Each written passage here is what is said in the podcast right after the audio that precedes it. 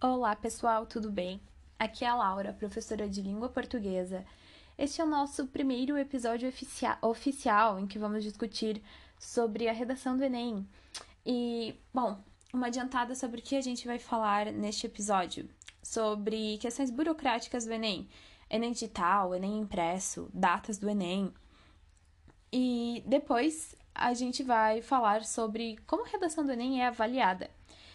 Uh, essa vai ser uma preparação, eu vou preparar o terreno para as nossas próximas aulas, nossas próximas atividades relacionadas à preparação para a redação do Enem.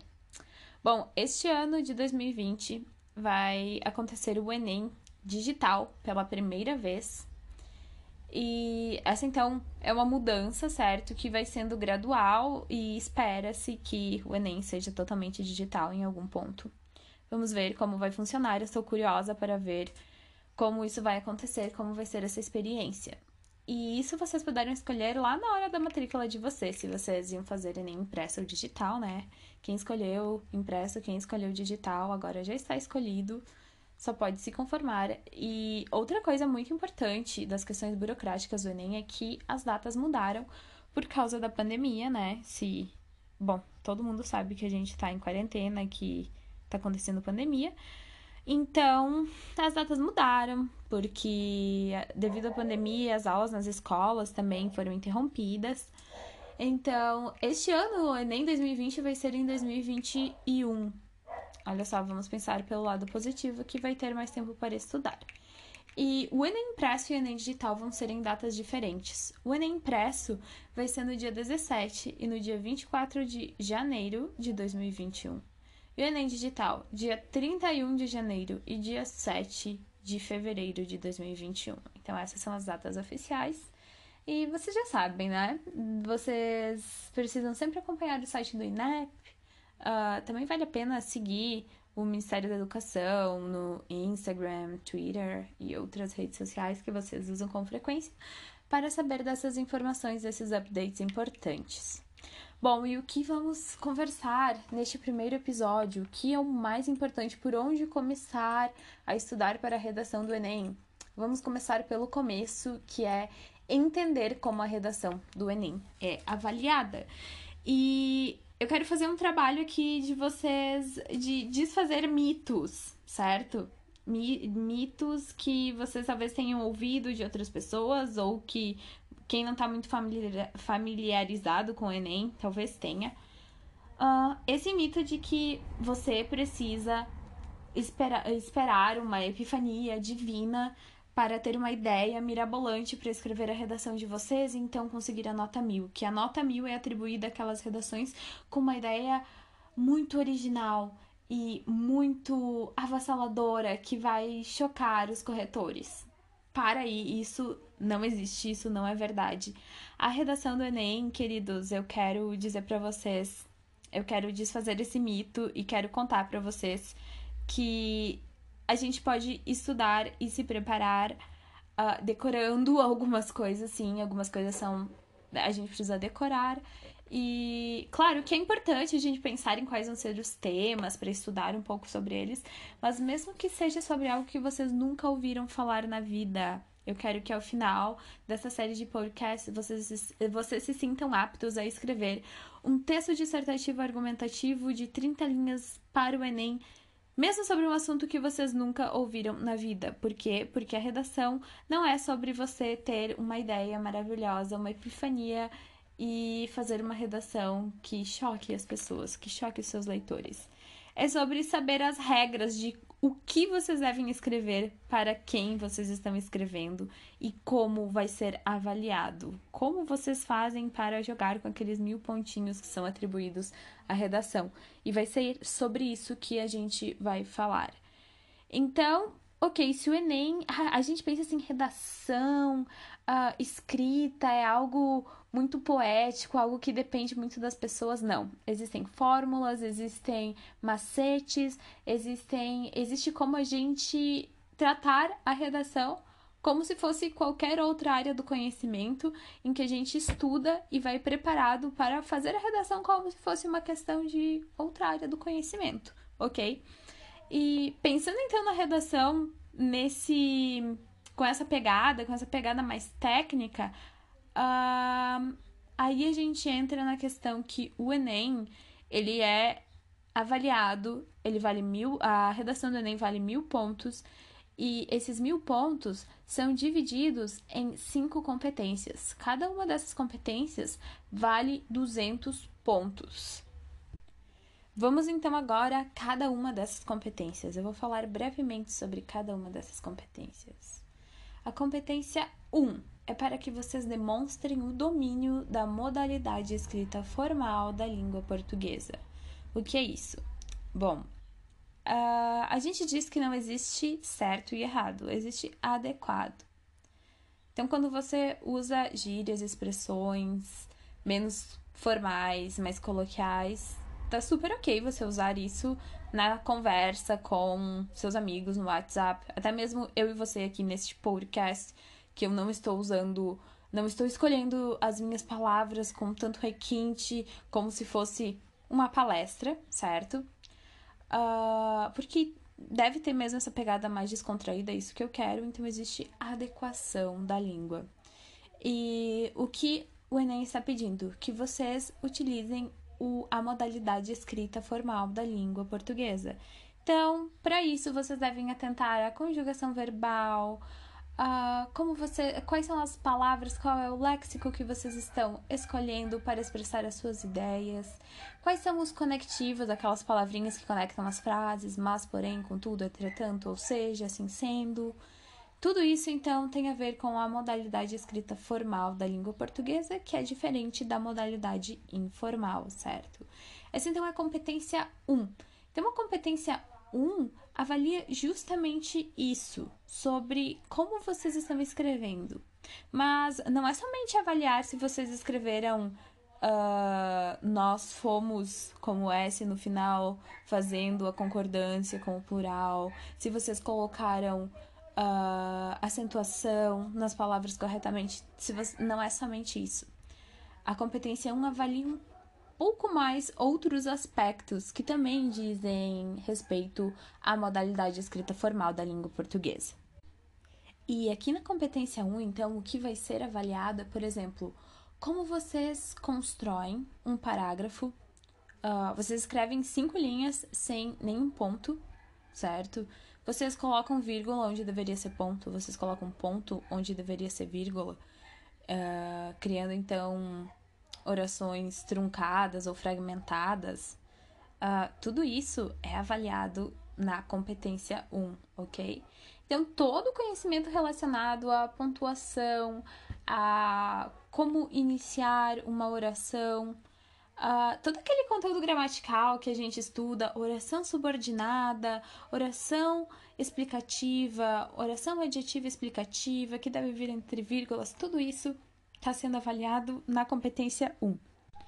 Então, gente, resumindo, competência 1 vai avaliar acentuação, concordância, uso da crase, regência verbal, pontuação, colocação pronominal, a estrutura sintática das frases. Então, quando vocês usam uma vírgula que deveria ser um ponto, um ponto que deveria ser uma vírgula, tudo isso avaliado lá na competência 1. Vamos então agora à competência 2. Na competência 2, o que vai ser avaliado é a compreensão da proposta de redação. Então, vocês compreenderam sobre o que vocês devem dissertar e argumentar? Além disso, a competência 2 avalia a aplicação de conceitos de várias áreas do conhecimento para desenvolver o tema, dentro dos limites estruturais do texto dissertativo argumentativo.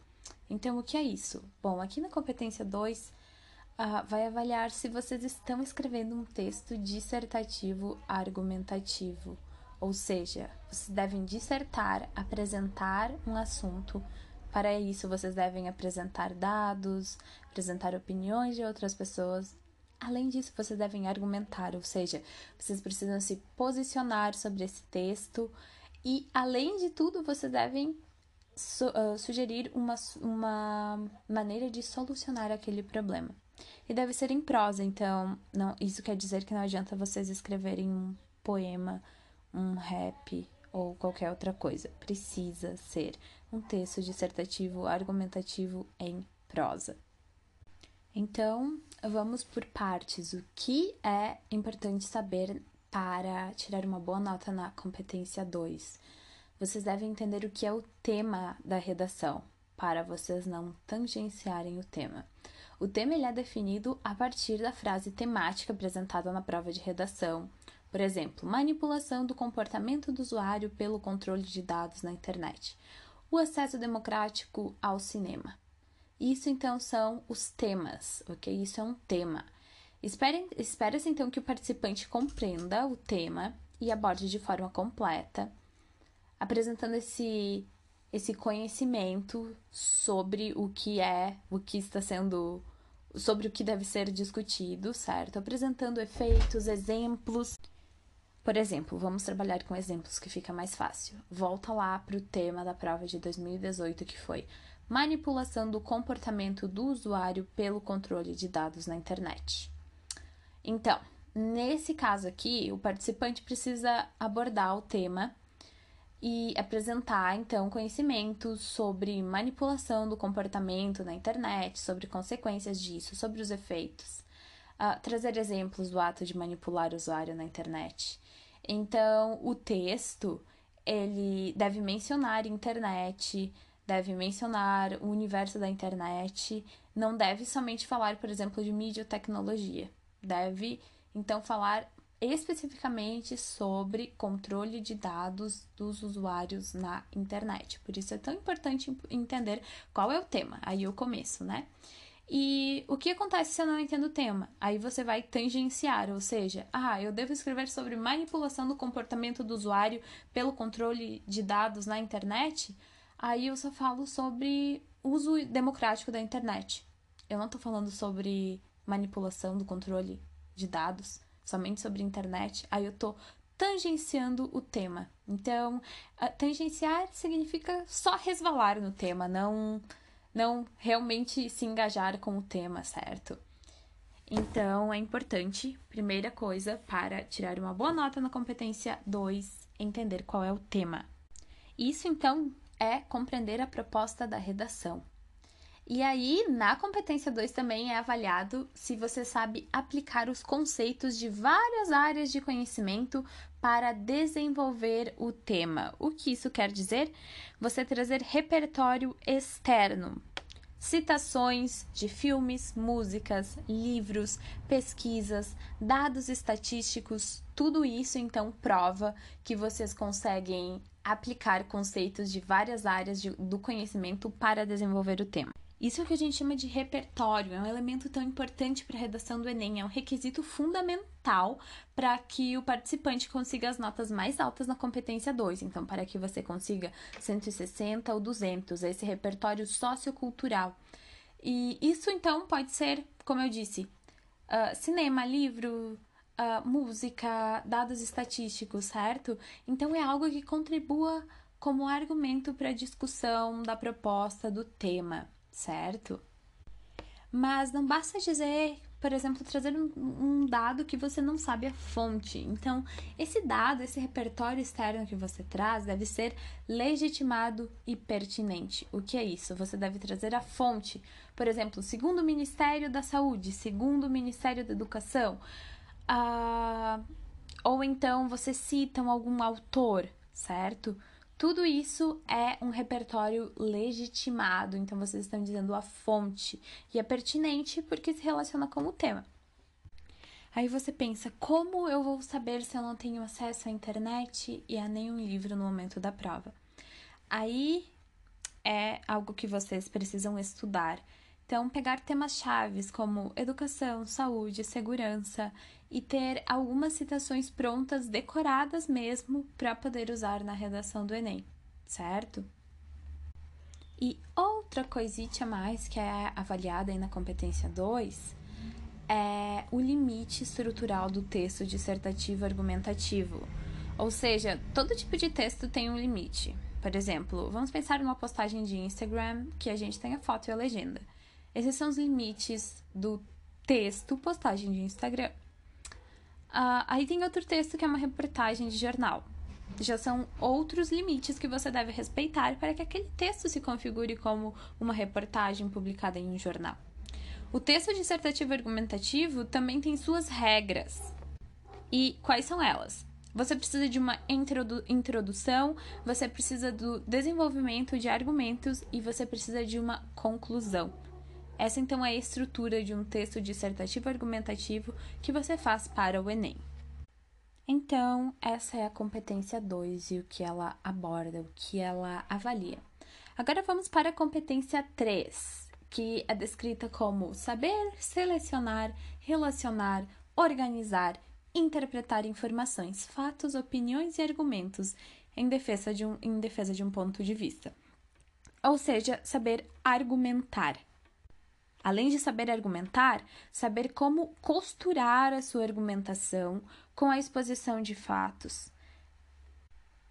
Saber como apresentar o problema na introdução, apresentar os seus argumentos no desenvolvimento e, ao final, apresentar uma proposta de intervenção com conclusão. Isso, então, é a competência 3. Seriam as ideias que vocês estão colocando no texto e como elas estão organizadas para apresentar situações, para apresentar a problemática e para argumentar. Na Nessa competência 3, então, queridos, o que, que vai ser avaliado? A construção de sentido desse texto, os recursos argumentativos que vocês estão utilizando para vocês argumentarem, a defesa de um ponto de vista, então, vocês precisam se posicionar, não é um texto somente dissertativo, é também argumentativo. E a progressão temática, ou seja, como vocês começam expondo um problema, vocês explicam qual é o problema, e aquilo tem um fechamento, certo? E como ter um notão nessa competência?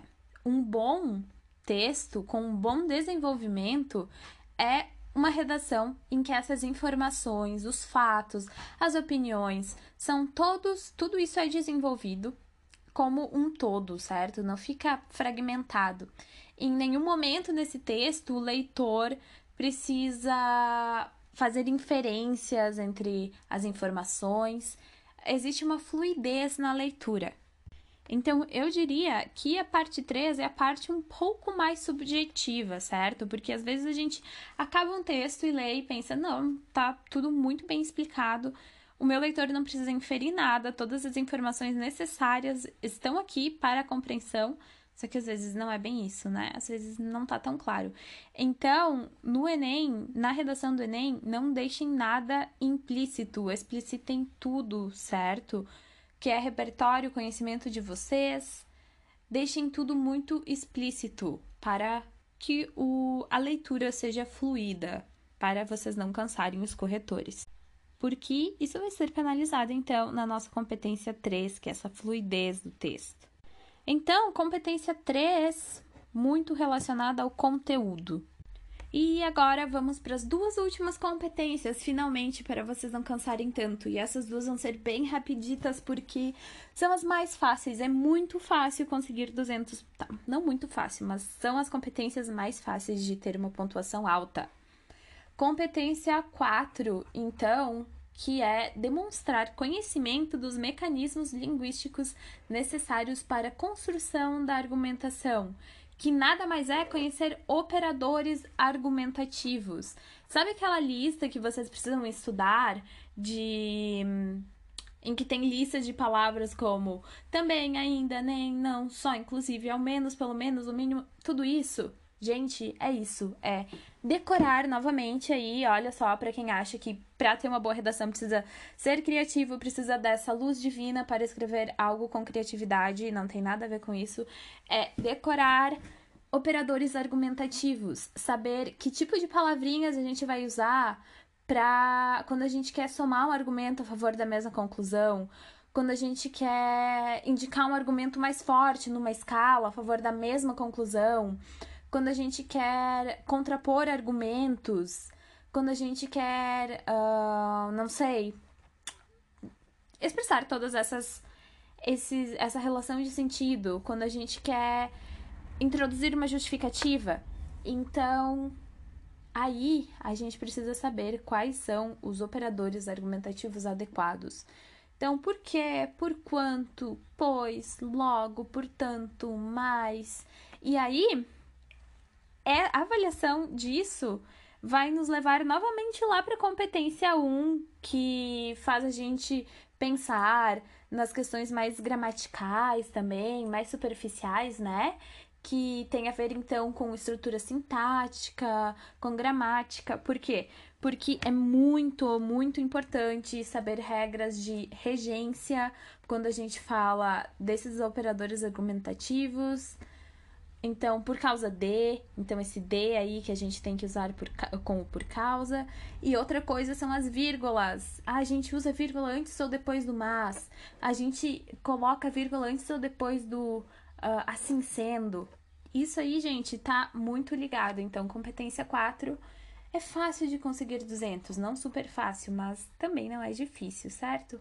É só estudar. Não adianta vocês terem muito conteúdo e vocês escreverem um texto sem nenhum conectivo. Vocês vão zerar a competência 4 e isso já joga a nota de vocês lá para 800. Pode ser um texto perfeito, mas se não tiver um bom uso de conectivos, vai jogar a nota de vocês lá para baixo, tá bom? Então, se esforcem um pouquinho decoradinha para usar operadores, de argumenta operadores argumentativos bons e variados. E agora, finalmente, a competência 5, que é a minha competência favorita, que eu acho a competência mais fácil de todas, certo? Que também tem formulazinha para vocês conseguirem desenvolver uma boa conclusão, não conclusão, desculpa, uma boa proposta de intervenção.